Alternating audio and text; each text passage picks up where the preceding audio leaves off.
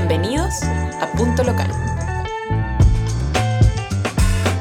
Bienvenidos a Punto Local, el podcast de Bray donde exploraremos el futuro de nuestra sociedad digital después de quedarnos en casa. Yo nuevamente soy Norman Gutiérrez y me acompaña usando la fantasía de la fibra óptica y el desconfinamiento nacional mi querido compañero Nicolás Poggi. ¿Cómo estás, Nico? Muy bien, muy bien en esta ocasión. Eh, estoy contento también de tocar esta nueva temática. Creo que de todas las que hemos tocado es la más amplia y en, la cual los cabos no están tan atados aún. Eh, estoy hablando claramente del futuro del retail, que hoy día parece gris, ¿no? Más que gris, Nico, yo diría negro. Muchas empresas que se dedican a este rubro han tenido que sufrir las consecuencias del confinamiento y por supuesto han disminuido profundamente sus ventas. Algunos obviamente tuvieron la suerte de permanecer abiertos o de volcarse al mundo digital, pero como todos podemos vaticinar, no todos han sufrido la misma suerte o han tenido las mismas posibilidades. Exactamente, más que nada, porque las situaciones que viven estos negocios y, la gran variedad de negocios que existen es muy distinta y la forma de adaptarse quizás no aplica en todos los casos. Bueno, precisamente para hablar de estas maneras de adaptarnos a este panorama tan, como decíamos, negro en el que estamos viviendo, hemos invitado a nuestra querida Sue Wang. Ella es experta en Innovation Marketing y además PR Manager. ¿Cómo estás, Sue? Muy bien, gracias. ¿Qué tal están ustedes? Súper, súper bien. Con, ahora con un, con un día un poquito más soleado después de todo este frío que hemos tenido este invierno. Sí, sigo envidiando el hemisferio norte cada vez que hablamos con, los muchachos de, la agencia que trabajamos que, que vienen por esos pagos. Eh, siempre les decimos lo mismo. odiamos que estén en, polera y nosotros acá con 80 capas. Debo decir a nuestro favor, hemisferio sur, represent, que mascarilla con frío está ok, mascarilla con calor ya no está tan... ah, bueno. Todo el mundo se opone a la mascarilla en el hemisferio norte, la verdad. ¿Para qué estamos con cosas? Bueno, vamos a, obviamente, a lo que nos convoca. Y el día de hoy venimos a hablar, por supuesto, de el retail. Esta, esta cosa que hemos visto caerse, derrumbarse, eh, o estar en un periodo como más bien de como dormitando, con todos los malls cerrados, con todas las tiendas cerradas, o la mayoría en el fondo y, que hemos visto cómo, cómo, se ha tratado de adaptar prácticamente a tropezones en, el mundo digital. Yo te quería básicamente preguntar un poco su, como basada obviamente en tu experiencia y en cómo tú lo has visto desde tu perspectiva, eh, ¿qué crees tú que pasó con el retail? No solamente nacional, quizá lo podemos extender un poco al latinoamericano, pero si hablamos del nacional en este caso, viene mucho, mucho, mucho al caso. La verdad es que, bueno, eh, venimos hablando desde hace mucho tiempo que hay que eh, digitalizar el comercio y hay algunas empresas que sí se han adaptado y otras que no, y otras que lo han hecho pero un poco a medias. Lo que pasó ahora, digámoslo como que se les vino un poco encima eh, y de repente se vieron en una situación en donde no tenían e-commerce o eh, venta online, ni siquiera por Instagram, y ahí como que dijeron, chuta, ¿cómo lo hacemos? Y sí, efectivamente fue un poco a tropezones. Eh, también siento que varios zafaron, por, por ejemplo, con las plataformas de Mercado Libre, que puedes tener como tu tienda, en el fondo, sin tener que armar tú una plataforma propia. Eh, y bueno, la verdad es que no, eh, no creo que estuviéramos muy preparados para esto. Lo que sí siento es que esto era como lo que se tenía que venir de todas maneras eh, y con la, pandemia como que se aceleró. O sea, como que se, se vieron forzados a adoptar el cambio. Claro, como una crónica de una muerte anunciada en el fondo. Claro. En el peor caso, bueno, ha, pasado en muchas industrias, como hablábamos la otra vez en, el anterior capítulo en la educación. La pandemia es como que pone el foco en la luz y dice esto que ya estaba funcionando en ciertos escenarios no, no funciona. Y lo hace crítico, obviamente, en este caso. Eh, tenemos retail que se adaptó muy rápidamente o ya estaba adaptado como, digamos, no sé, Falabella porque ya tenía un comercio digital, pero las pymes están corriendo por armarse los, shops online o tratar de vender a través de, las redes sociales donde, donde, donde sea más posible, porque tampoco tiene la, gran flexibilidad. Recién ahora Instagram, por ejemplo, está empezando a meter algunas funcionalidades de, venta directa que ni siquiera están disponibles para los pequeños comercios, ¿no? Pero además de esto, igual quiero señalar una, una parte bastante importante del e-commerce, que es la parte logística de transporte. Porque una cosa es que uno diga, ya sí, bueno, voy a poner todos mis productos en un catálogo para que la gente lo pueda meter al carrito, pero si ese producto se demora más del tiempo acordado en llegar, o si no sabe dónde quedó ese, ese paquete porque no hubo un tracking, o básicamente la parte del transporte, eso hace que sea una experiencia de compra muy mala. Y eso también eh, siento que no teníamos un sistema de, de transportes tan amplia como esto. O sea, si generalmente nosotros usamos ciertas empresas acá en Chile, em, con la pandemia hubo como un... Se, saturó el mercado muy rápido por, la necesidad de la demanda de transportistas y no había. No lo hay. Eso casi se vio en, en, el primer mes mismo de la, la, pandemia acá en Chile con los supermercados que estaban limitadísimos en la cantidad de entregas y pudimos ver en vivo cómo se adaptaron, por ejemplo, los comercios como Jumbo. Jumbo que tenía un sistema tradicional con eh, camiones eh, dentro de, su propio negocio, o sea, camiones propios o contratados, pero un servicio tipo Chile Starken. Y hoy día cambiaron en dos meses a un modelo en el cual tienen eh, conductores tipo pedido ya o más de, on demand que se inscriben en su plataforma y pueden llegar. Entonces pasaron de entregarme, por ejemplo, al, domicilio el camión oficial de, Jumbo con un stock, claro, limitado al, camión y que con rutas muy limitadas, a, pedidos casi diarios que ahora me lo entrega una persona particular que ahora es como subcontratada eh, claro, en otro, a eso me refiero. Claro, que tuvieron que subcontratar porque no había, no daban abasto. No, y no solo eso, también tuvieron la mayor parte de los retailers, o sea, podemos mencionar de repente a Falabella como un, entre comillas, buen ejemplo, pero yo diría que across the line, todos los retails nacionales han sufrido de algún problema de logística y han tenido que o tercerizar con empresas privadas o en su efecto adecuarse al mercado de transporte privado que ya está tremendamente saturado. Y además de eso, o sea, estábamos muy mal preparados. Esta cuestión nos tomó, sí, pero por sorpresa y no supimos reaccionar y hasta el día de hoy tampoco sabemos muy bien cómo, cómo va la cosa. Eh, de los casos de éxito, las empresas que ya tenían su servicio de transporte estaban bien, pero las que no ahora están corriendo en círculo. Yo creo, yo creo que el punto, si bien lo podemos explorar desde la perspectiva de la logística y que probablemente Nadie estaba preparado para poner productos en la calle con la rapidez suficiente que el mercado lo estaba pidiendo. Hay otro lado que yo creo, considero que también es importante y que es cuánto las plataformas de retail, ya sea un retail así gigantesco como Falabella, como Replay, como Jumbo, eh, o, o, en su efecto retails más pequeños o empresas como pymes que se están subiendo al carro del e-commerce, se puedan efectivamente subir de manera adecuada a esto, o sea, hacer espacios donde se donde los que no sean solo vitrinas de productos, que en el fondo igual haya que mandar un mail a alguien para poder comprarlo. O, o, sea, que uno pueda tener una experiencia de compra completa dentro, del, dentro del, de, una, de, una, página web o de una aplicación. Y yo creo que esto hago la pregunta más que, más que para, para Su en particular, la hago para los dos. ¿Ustedes creen que las, empresas desde este lado, desde la venta digital, estaban también preparadas para esto?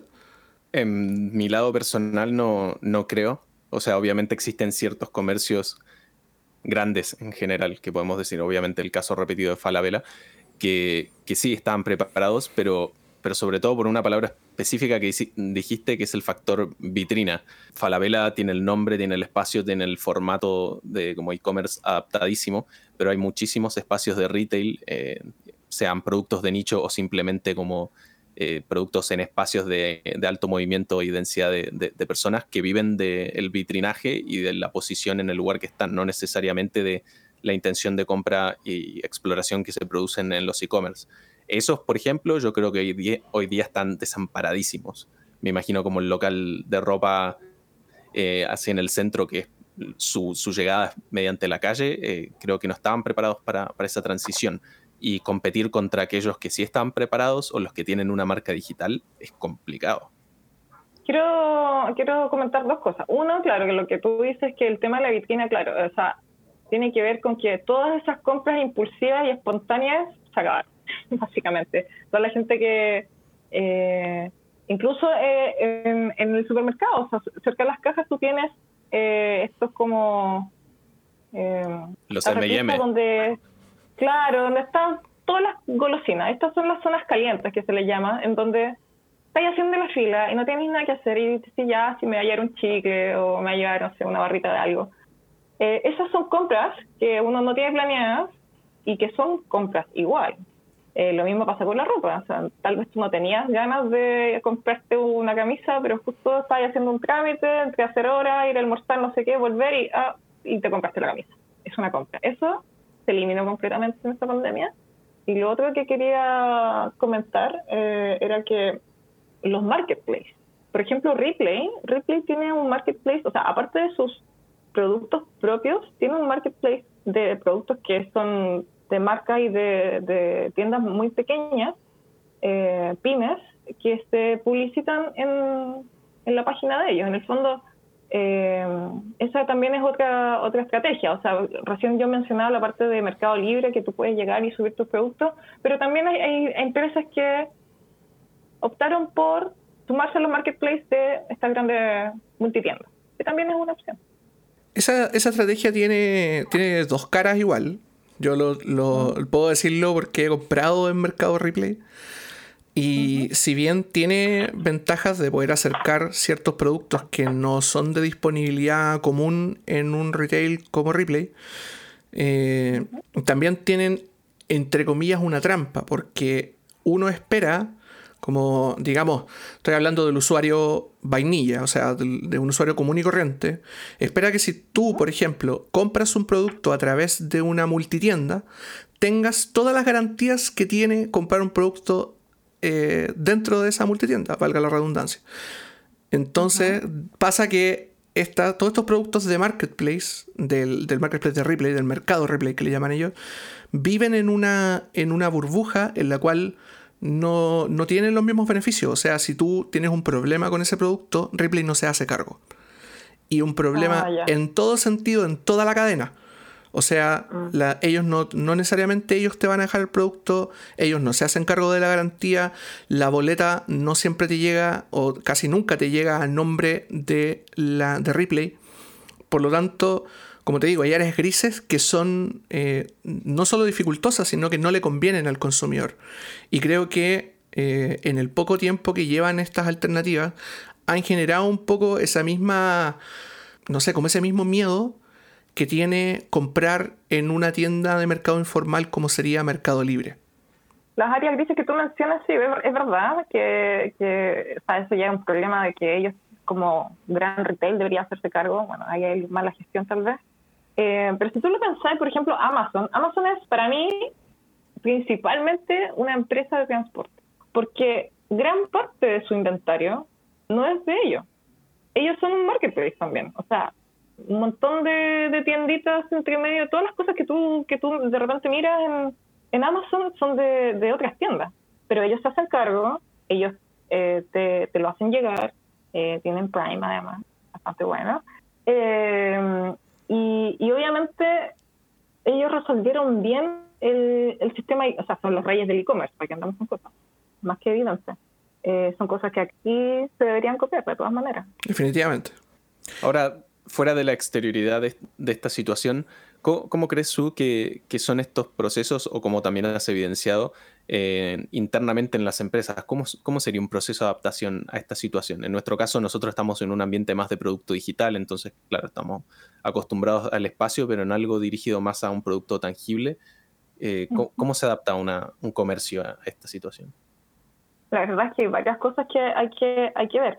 La pandemia en sí necesita un, un manejo de cierta manera. Luego, eh, cuando empecemos a salir de la pandemia, que tampoco va a ser, va, igual va a ser como de manera un poco más gradual, y luego ya eventualmente va a volver como a la normalidad, bien entre comillas. Y en cada etapa hay distintas maneras de hacer las cosas, porque finalmente, eh, si bien la parte del e-commerce eh, es fundamental, no todo se puede comprar así online. Por lo menos yo soy una persona que me gusta ver reviews y, no sé, y ir a ver el producto y compararlo y no sé qué, ¿cachai? Y, por ejemplo, bueno, todo lo que es eh, las ópticas. O sea, efectivamente, tú tienes que ir y probarte el marco, a ver si te gusta, a ver si le hace tu cara, a ver si no sé qué. Aunque hay empresas que ahora que te manda como cinco pares de, de lentes y pruébatelo y después devolvís todos los que no te gustaron. Igual eso es una bonita opción, encuentro yo y llegan como la óptica a tu casa. Em, pero mm, sí hay mucho, muchos productos y muchos rubros que tienes que ir a probar sí o sí. Y ahí vamos a tener que ver cómo, cómo nos vamos adecuando. Ahora siento yo que con el tema de la pandemia, eh, esos productos lamentablemente, si hubiera habido como un shopper virtual, hubiera sido genial. Porque si hubiéramos vivido en un mundo en donde alguien en la tienda me hubiera dicho, eh, ¿qué necesitas saber su, del producto? Y va y me lo, no sé, me lo investiga, eh, hubiera sido muy, muy bacán y muy práctico. En el fondo, a mí lo que me pasa también con, los con los e-commerce es que te metes y ves el producto y la descripción es nula. Y yo no puedo comparar así. Sí, es terrible. No sé, ni cuánto mide, no sé cuáles son las proporciones, no sé si este con respecto a este otro. Y, y ese es el ejercicio que uno hace cuando va físicamente a la tienda. Bueno, y por otro lado está la parte de que de a poco vamos a empezar a eh, desconfinarnos y seguramente va a haber, las tiendas van a tener que hacer un, una reorganización de los espacios eh, y obviamente limitando la cantidad de gente que pueda entrar y tomando medidas que, que vayan apoyando la seguridad de sus trabajadores y de los consumidores. Es, es, es una situación muy, muy mixta a cada paso y que va a evolucionar a, medida que cambie la situación de, de la pandemia en, sí. Eh, ahora es como una, extrema digitalidad, después vamos a tener que ir a, lugares parcialmente. La óptica misma, como mencionaste, es algo que, lo estoy viviendo ahora, que tengo los lentes rayados, pero digo, mm, que tengo que mm, pesar el, el, riesgo de salir y ir a medirme para los lentes nuevos. Claro. Eh, ir a buscarlos también porque tampoco es que los entreguen eh, en la mayoría de las ópticas. Es también un, factor de riesgo cuánto uno quiere invertir en un proceso que se puede llegar a revertir eventualmente, pero que igualmente puede cambiar ciertos hábitos de consumo a largo plazo, ya sean en, la ropa, por ejemplo. Sí, bueno, y la ropa, como que a uno, o sea, a mí me gusta ir y tocarlo, saber cuán, gruesa es la chaqueta, o sea, son cosas que tienes que hacer in situ, ¿no? Totalmente.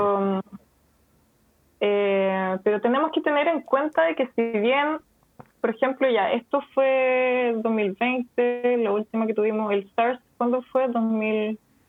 2002. Ya, ya no me acuerdo. seguramente estoy muy equivocada.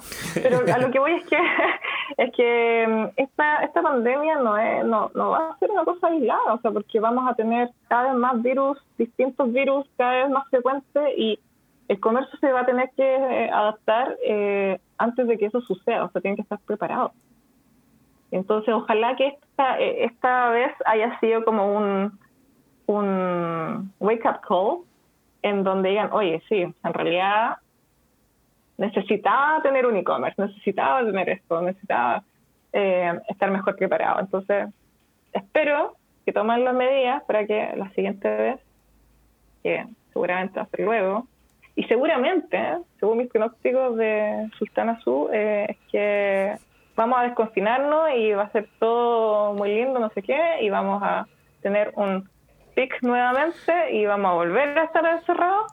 Y los que no se disparan y no, no subieron tomar acción cuando deberían haberlo hecho, van a volver a surgir. Claro, vamos a tener unas lindas dos semanas de veranito de San Juan va a haber un rebrote y vamos a tener el mismo, mismo problema. Y está pasando en todos lados, pasó en Barcelona. Y si pasó en Barcelona, primer mundo, ¿por qué no va a pasar aquí? Ni tan primer mundo. Pero bueno, eh, Inglaterra es lo mismo. Inglaterra levantaron la cuarentena, qué sé yo, y la gente está en los pubs sin mascarilla, no sé qué, bailando pegadito, sobajeándose. ¿ah? Claro, tomándose, una, tomándose unas pintas de Guinness. No sé si vieron las imágenes de, de las reaperturas de los bares el día de reapertura en Inglaterra, increíble. Lo vi. Eh, de eso estaba hablando. Y era como una horda de gente en la calle sin mascarilla. Un bacanal. Un total bacanal. Básicamente es ahora cuando la gente tiene que entender eh, y tomar las medidas y aprender y atreverse a evolucionar. Porque siento que mucho, mucho del comercio que no, no se pasó al, al mundo digital, al e-commerce, este, entre que no sentía que era necesario o decían, ah, sí, ¿para qué? Si igual estamos vendiendo o cosas así, pero eh, eso siempre va a ser una mirada muy limitada con respecto a lo que se viene.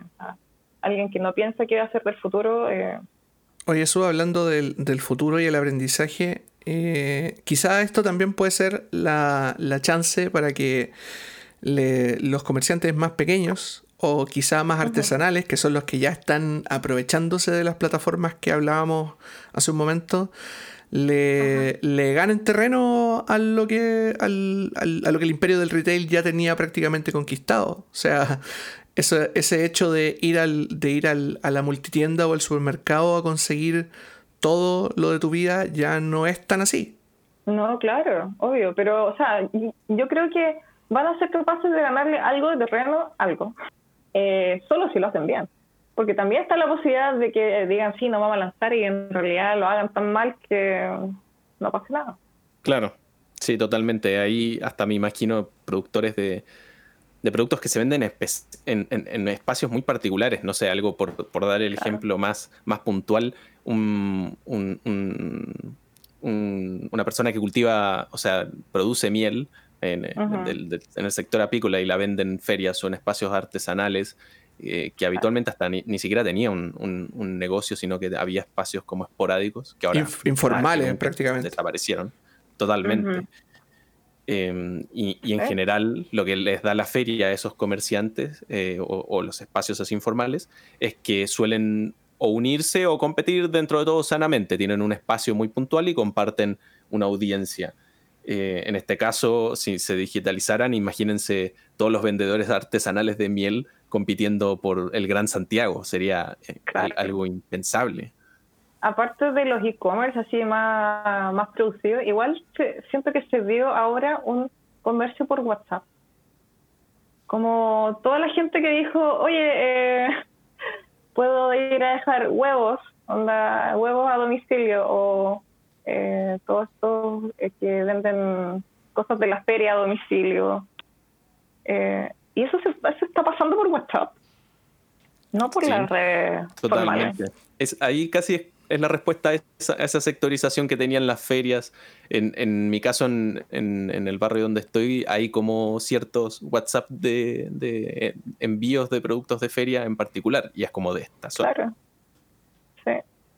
Y tengo una amiga que me dice, me encanta porque puedo, puedo hablar con la persona directamente, que es como sería como un corner shop cuando te dice, oye, sabes que no hay de este producto, te lo contaste con no sé qué, pero en versión pyme y es como, oye, eh, necesito tantos kilos de no sé qué y, y de repente esa persona te va a decir, porque esa, esa pyme igual tiene que vender y dice, oye, pero sabes que me llegaron, no sé, limones y tú no le pediste limones, pero e, esa es como la, la producción de la, la compra impulsiva, ¿no?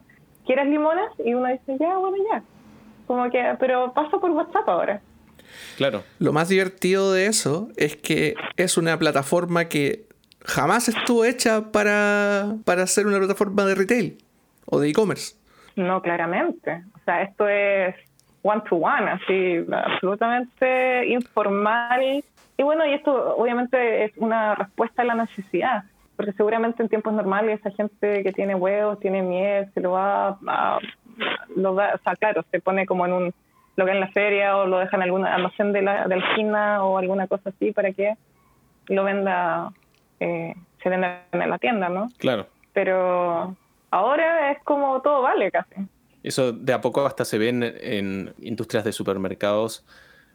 Algunos los he visto ejemplos en Estados Unidos en particular, eh, pero igual empieza a aparecer también acá donde el mismo supermercado compra productos lo más locales posibles, que es como la forma de de sustentar también esos modelos y bueno, de bajar los costos para, de transporte, porque también traer naranjas desde Florida no es muy práctico que digamos. Eh, entonces hay, hay cambios, pero ahora a que empiecen a ocurrir eh, es, complicado. Como, como vemos, estos canales informales empiezan a tomar lugar y pueden empezar a marcarnos también el, el camino que vendrá un poquito más adelante. Claro. Igual quería comentarles algo que justo me estaban preguntando el otro día. Y era como, ¿y ahí qué va a pasar con los malls? Porque los malls están muriendo. O sea, podemos ver en Estados Unidos, por ejemplo, no sé, JCPenney que se fue a la quiebra o eh, Macy's también está en la quiebra. Eh, que son grandes malls que, bueno, es que también allá hay demasiados, pero eh, ¿qué va a pasar acá, por ejemplo? Y la verdad es que el mall, dentro de todo, es una necesidad. O sea, no van a morir. Yo tengo la certeza de que no van a morir porque eh, la experiencia física eh, no reemplaza la experiencia compra online. Eh, lo que sí es que el retail tendría que hacer también un, switch entre, o sea, más allá de solo vender, que sea, tiene que ser una experiencia de compra.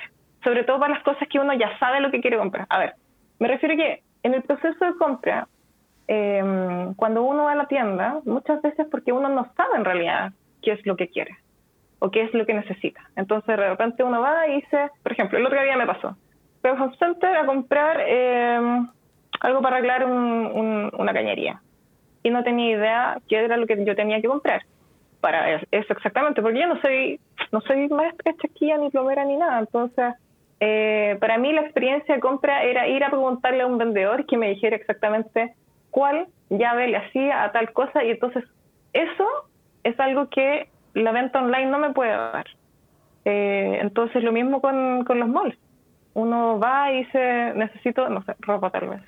Oye, ¿sabes qué? Necesito unos pantalones tanto, tanto, tanto. Entonces va la, vendedora, el vendedor, y te dice, tengo esto y esto y. Entonces, ese, ese comercio físico no va a desaparecer, pero se tiene que adaptar, efectivamente. El espacio seguramente mutará y creo que algunos de, de, los pisos de los malls quizás se conviertan en oficinas, pero claro, no creo que desaparezcan eh, en su totalidad. Por lo menos, claro, no al ritmo como comentaste en Estados Unidos, que es casi un, un cliché el, el, pueblo con el mall abandonado. Eh, de, Hay una serie, no sé si, si has visto, que hay una, no me acuerdo cómo se llama, pero que había un mall que habían cerrado y lo habían convertido como en, en una iglesia media, media evangélica. No, no, no la conozco. Era gigante. Suena tétrico. Hay un... Y así con la reutilización de espacio. Claro.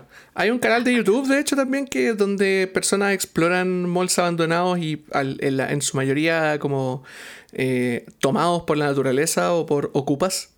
O por gente que, claro. que, que, los ha destrozado un poco para poder o refugiarse o, o, o tomar lo más, la mayor cantidad de cosas útiles que hayan dejado sus prehabitantes.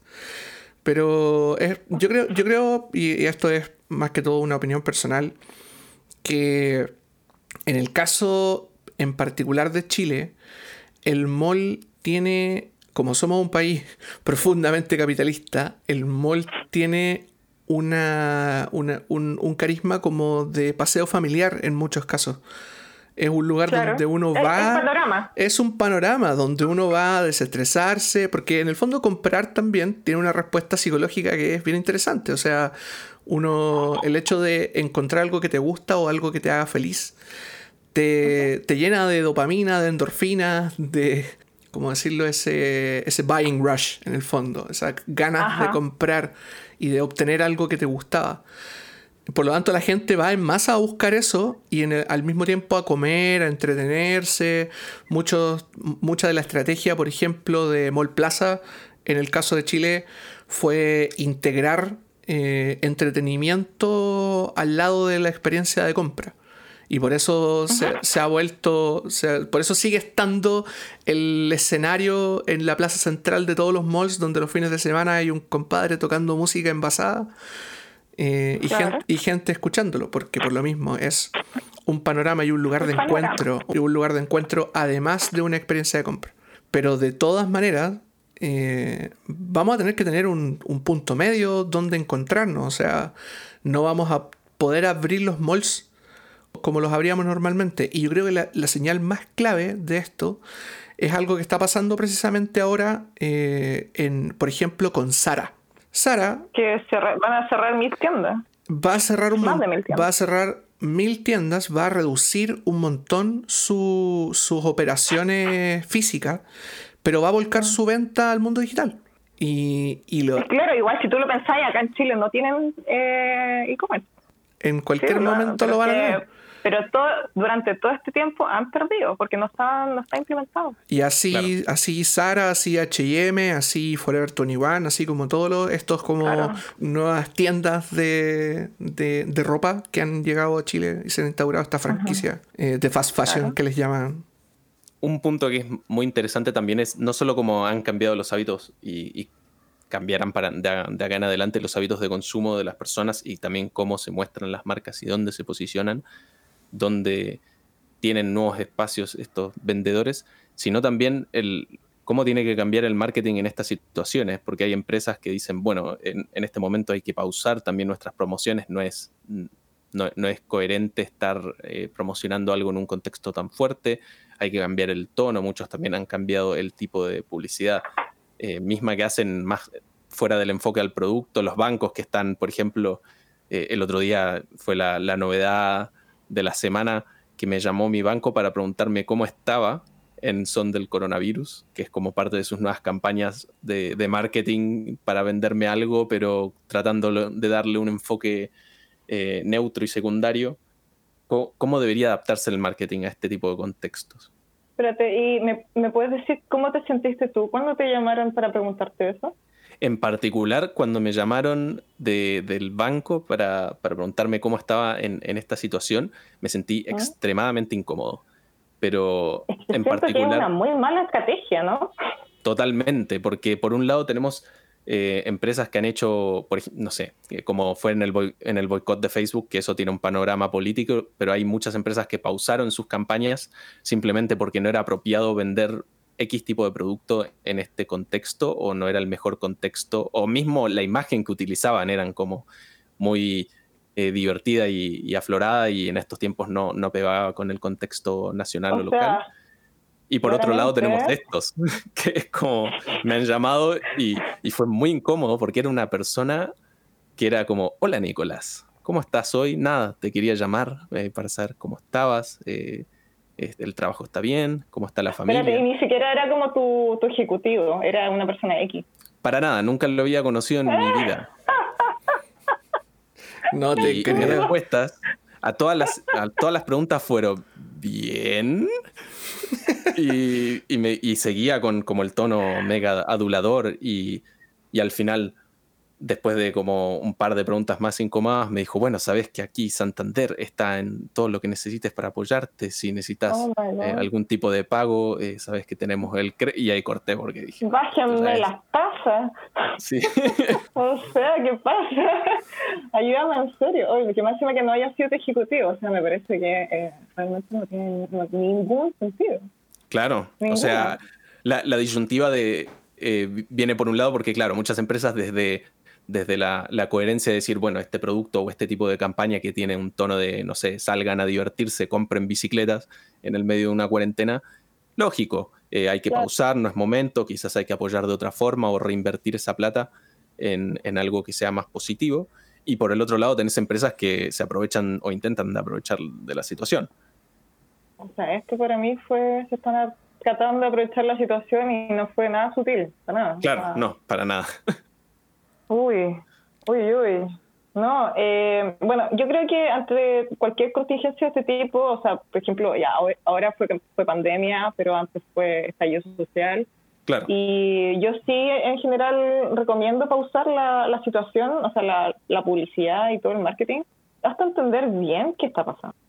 Eh, yo siento que, por ejemplo, ahora con COVID, que es una situación muchísimo más larga, eh, empezó y como que ya, ok, entonces se pausa y todo, pero eventualmente cuando ya veis que han pasado meses, eh, sí eh, hay que retomar de alguna u otra manera. ¿Hay que cambiar el tono? Sí, por supuesto. no, claro, si, el ejemplo de la bicicleta, no, oye, compra la bicicleta, claro. a la pasear, no se puede. Pero puedes hablar de cuando podamos, cuando podamos, eh, mira, puedes usar esta bicicleta y salir a pasear y, etcétera. O sea, bueno, hay varias cosas que, que se pueden ir trabajando de un tema de lenguaje también. Eh, yo siempre hablo como del marketing, del neuromarketing que tiene que ver con la, el marketing emocional. Entonces, más allá de la información que yo te dé, es que te provoco con esta información. Entonces, claro, el marketing se tiene que retrabajar, o sea, se tiene que trabajar de otra manera, sí. Eh, hay que pausar la comunicación al comienzo de todo, toda crisis, sí.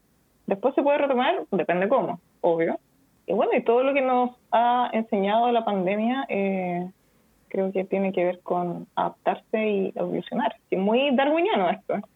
El que no, el que no cambia, el que no se amolda, el que no evoluciona, no avanza.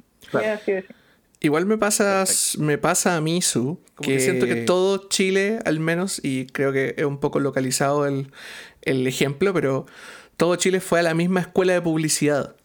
Porque todos tomaron, apenas empezó esto, los mismos pasos todo el mundo estaba usando este hashtag quédate en casa, todo el mundo estaba haciendo estos comerciales con imágenes sacadas de en vato de Shutterstock compradas en, en, eh, bancos de imágenes con personas con bebés en los brazos, familias juntas.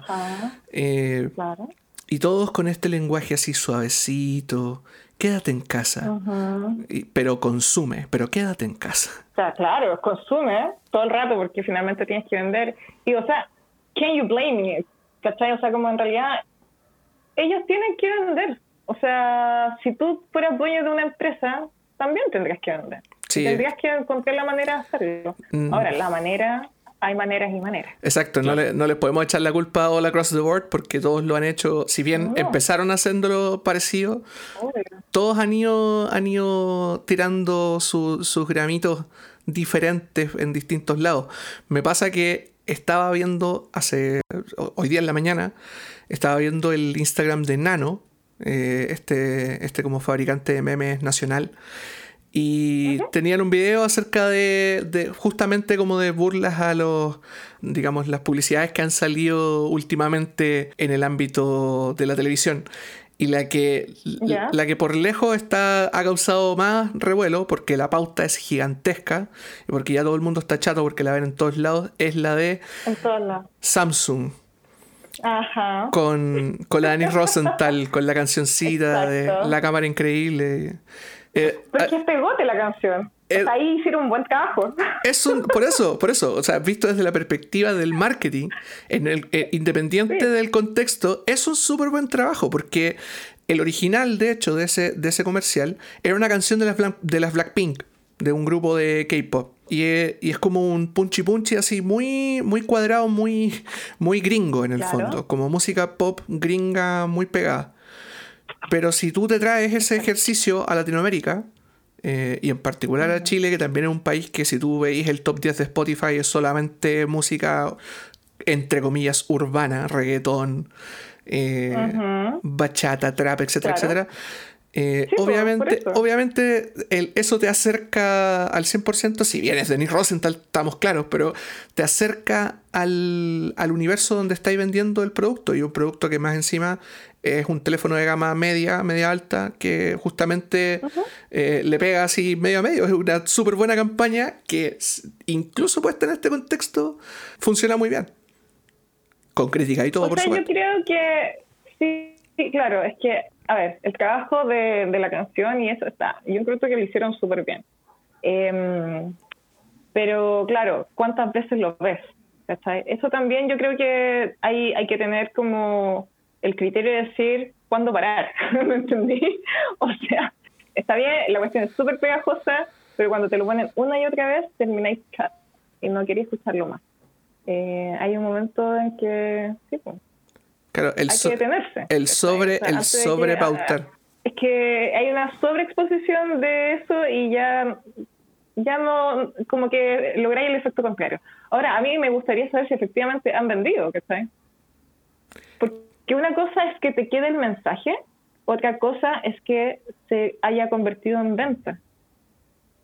¿Cachai? Totalmente. Porque es como decirte, no sé, cuando estaba, éramos chicos y estaba, no sé, por la llama que llama y el 188, que eran eh, carriers de larga distancia. A uno le queda el comercial, pues yo no llamaba a larga distancia. ¿Cachai? Entonces, no sé si ese comercial de, Samsung ahora lleva, se, se, eh, tiene un ROI, ¿cachai? O sea, ¿cuál es el retorno eh, respecto a la inversión yo quiero dejar un dato ahí, justamente en ese mismo punto. ¿Le preguntaste al, amigo Fusto? Fui al, claro, no, no. Eh, no, es que, es que, es que hay un dato, hay un dato por el, por el otro lado, por el lado del mercado americano, en el fondo. Eh, que hablan, hablan de que el year over year de teléfonos móviles disminuyó un 25% aproximadamente. Y que Apple, con el iPhone SE, ya que nos estamos metiendo un poco en esta como, como charla de tecnología, le quitó aproximadamente un 10% del mercado justo en esa gama a Samsung, que era dominador absoluto, como dice Claudio Palma.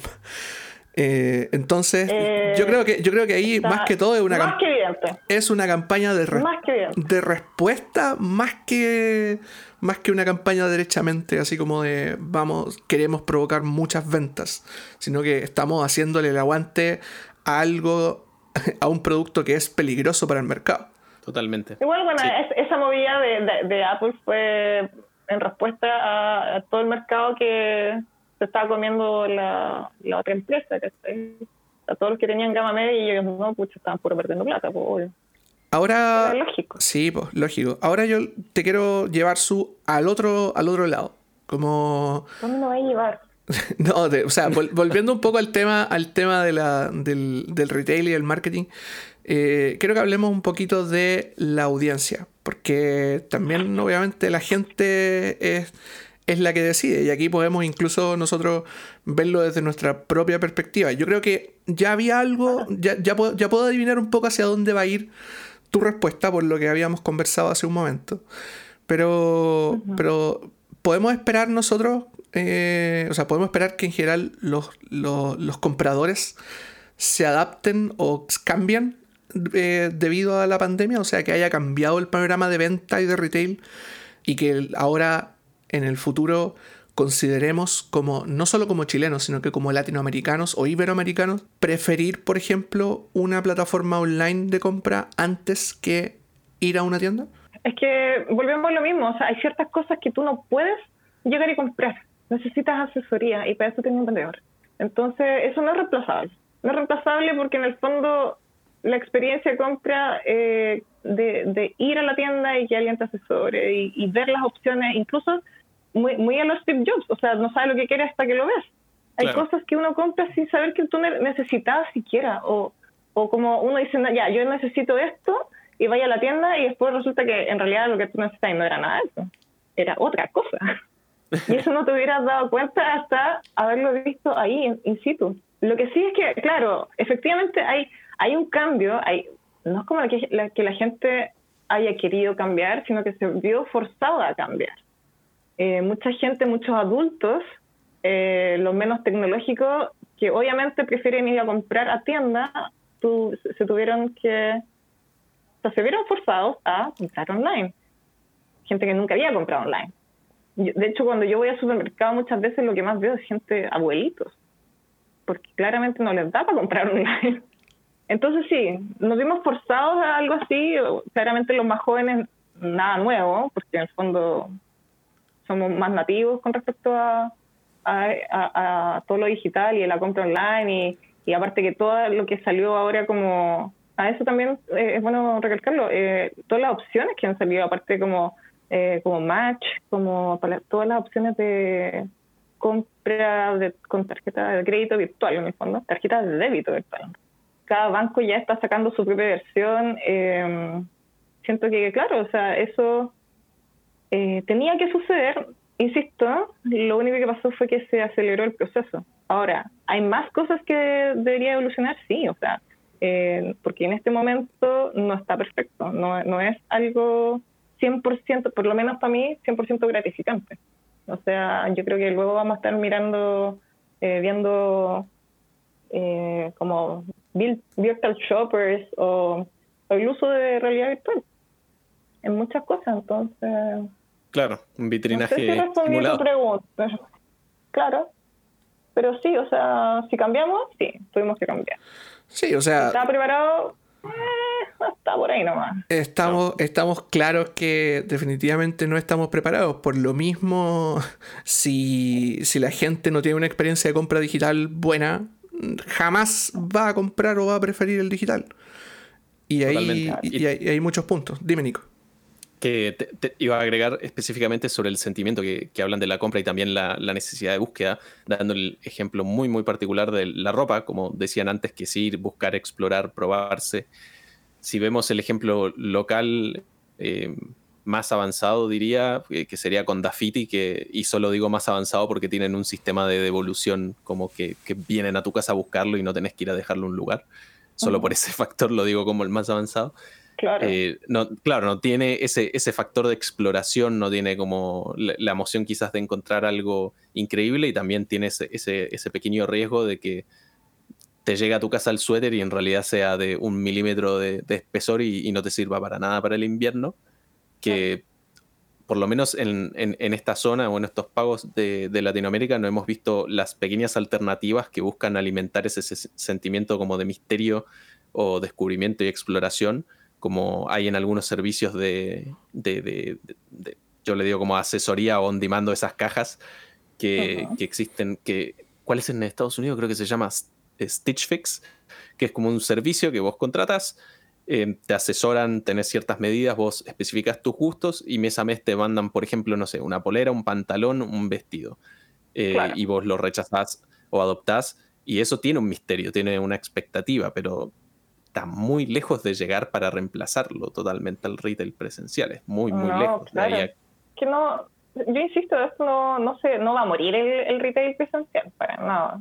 Igual siento que la parte de retail de, de ropa, sobre todo, es algo que uno tiene que probarse porque más encima no hay una norma con respecto al tallaje. Una, una M en una marca es una S en otra o una L en otra. Entonces, esas cosas no son estándar.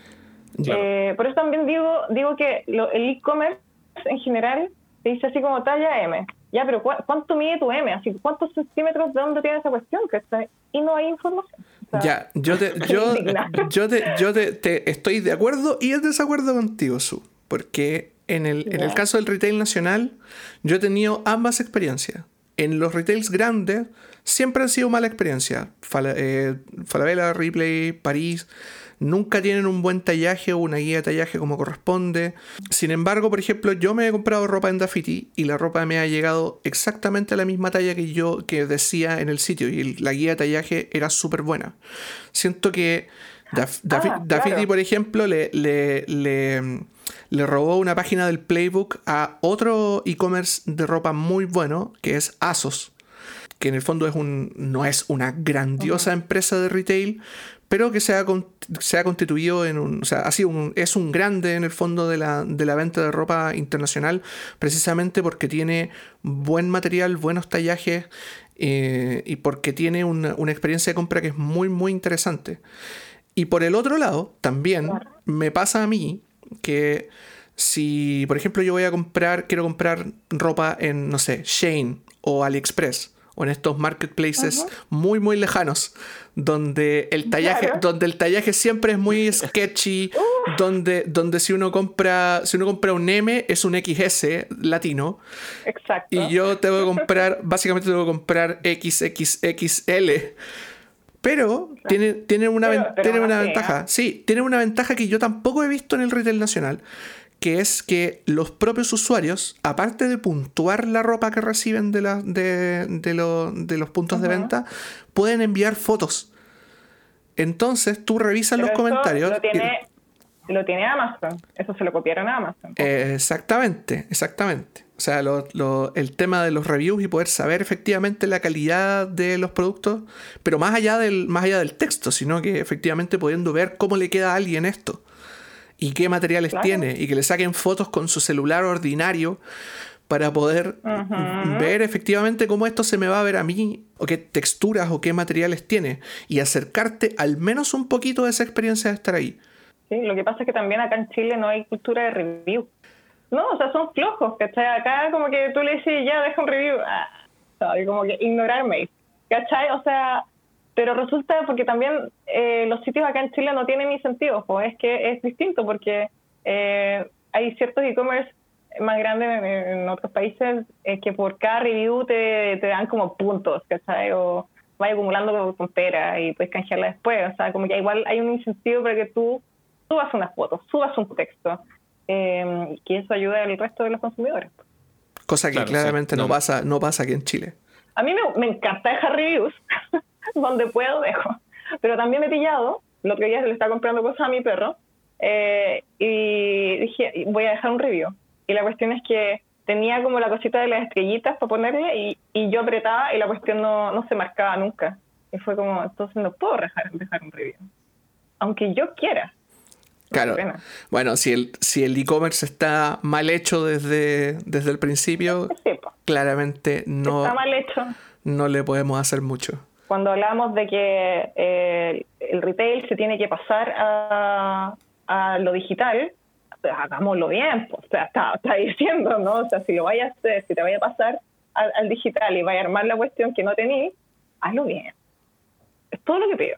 Vamos a ver quién, quién es el nuevo jugador que, se mete, porque bueno, Mercado Libre dentro de todo es, mega accesible, por ejemplo. Eh, pero creo que aún en el espacio móvil o por ejemplo el espacio, algo que hablamos mucho con Norman también, que son los, los social marketplaces, que Facebook está mucho más avanzado e Instagram está llegando ahora con, con, las etiquetas de productos directos que te llegan a, stores, pueden llegar a ser el, el, futuro más, más allá. Bueno, habiendo declarado por muerto el retail tradicional el día de hoy, eh, le damos las gracias a... le, damos, le damos las gracias a nuestra querida amiga Sue por habernos acompañado el día de hoy. Muchas gracias a ustedes por invitarme, eh, lo pasé muy bien, me reí. y estuvo buena la, la conversación. Un placer. Eh, excelente también poder discutir estos temas, porque como, como dijimos, no, no murió, pero va a cambiar. En algunos espacios va a cambiar más, en, en otros Tiene mucho menos. Sí, eso no Va. Tiene que, o sea, está obligado a cambiar. Excelente.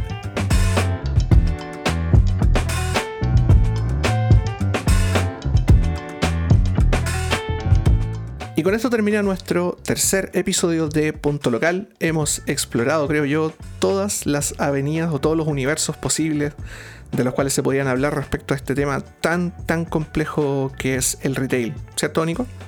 Totalmente, y todavía no sé si vemos la luz al final del túnel para el retail. Sabemos que es, un escenario mixto, se van a tener que adaptar eh, muchos negocios, otros sí se van a poder eh, digitalizar quizás, pero de momento no tenemos una solución fija para todos. Eso es todo por hoy, nosotros nos despedimos y les recordamos que nos pueden seguir y seguir a punto local en su plataforma de podcast favorita, ya sea Spotify, Apple Podcast o cualquier otra que nosotros no conozcamos, o en nuestro sitio web rayproject.com donde pueden encontrar tanto el podcast como proteger sus equipos con Ray.